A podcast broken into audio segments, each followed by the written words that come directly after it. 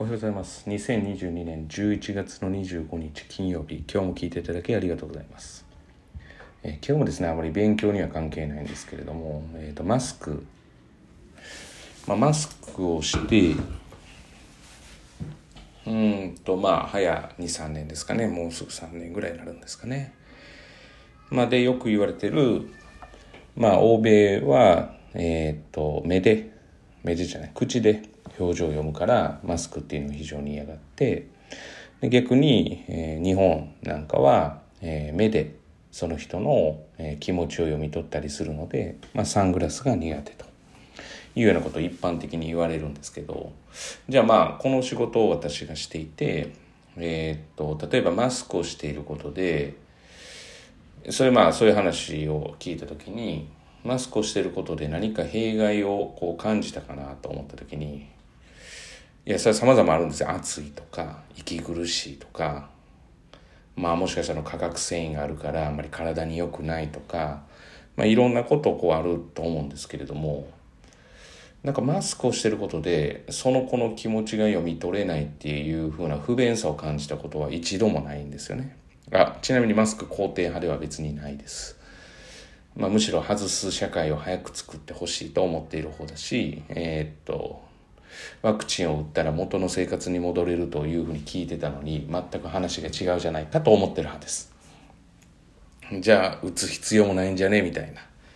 いうことも思ったりしている。まあそこに関してはフラットにどれが正しいのかっていうのはあまり思い込みをせずに、まあ、ちゃんと情報収集してやっていきたいと思ってる派です。まあちょっと話はそれましたが、まあ、マスクをしててなんか子供の表情読み取れないなとかってないんですよね。と考えると私は多分目で読み取ってた方なんだろうなっていうふうには思っています。目を合わせるのがあまり好きじゃないっていうのもそこから来てるんだと思うんですよね。やっぱり気持ちを読まれるんじゃないかっていうこととまあやっぱり目を見つ、えー見ると相手のその気持ちが見えるっていうことを考えているの無し無意識でですよ。に、えー無意識の中にあるのでまあそうなんじゃないかな。こうやって文化の違いを見ていくと本当に面白くて、まあ前置きではなくて今本題にしたいなと思ったんですけれども、まあ、国語ができないっていう人に空気が、えー読めてしまうっていう子がいるっていうことですね。だから他の勉強は結構できるんだけれども国語の現代文に関しては、えールールっていうのがあまり多くないのでどうしてもですね例えば記号問題まあ兵庫県の一般入試なんかは、えー客観的選択式問題が多いので、まあ、そういった問題になるとどうしてもこちらもいけるんじゃないかっていうふうに思うと。いうことがあったりするんですね。これできる生徒というか結構他の科目が、えー結構点数が取れてる生徒に多いところがあるんですけれども、まあ、これは実は、まあ、言語的にも日本の文化的にも、まあ、実際あり得る話なんですよね。はい。まあ、それについては次回ちょっと話をしようかなというふうに思っています。だから国語でできている人でつまずいているのはもしかしたら空気が読めてしまう。まあよく言う、俗に言うその日本でいう空気が読む読めないっていう話ですね。まあそれが要は実際関係してるんじゃないかなっていうふうに思います。はい、空気が読む読むのが得意な子はどちらかというとそういうことに陥りやすいかなと。だから、あいうえとあったら、うとえが例えば何が違うのかがわからないとか。まあ違いはわかるんですけども、両方合ってるんじゃないかとか。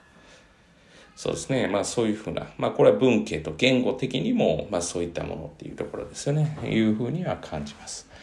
なかなかまあ文化をこう、自分のところの文化を理解すると他との文化の違いがあったりとか、まあ比較していくとどういったものが良くて、まあ良くてというか、まあどういったところに特徴があってとかがわかるので、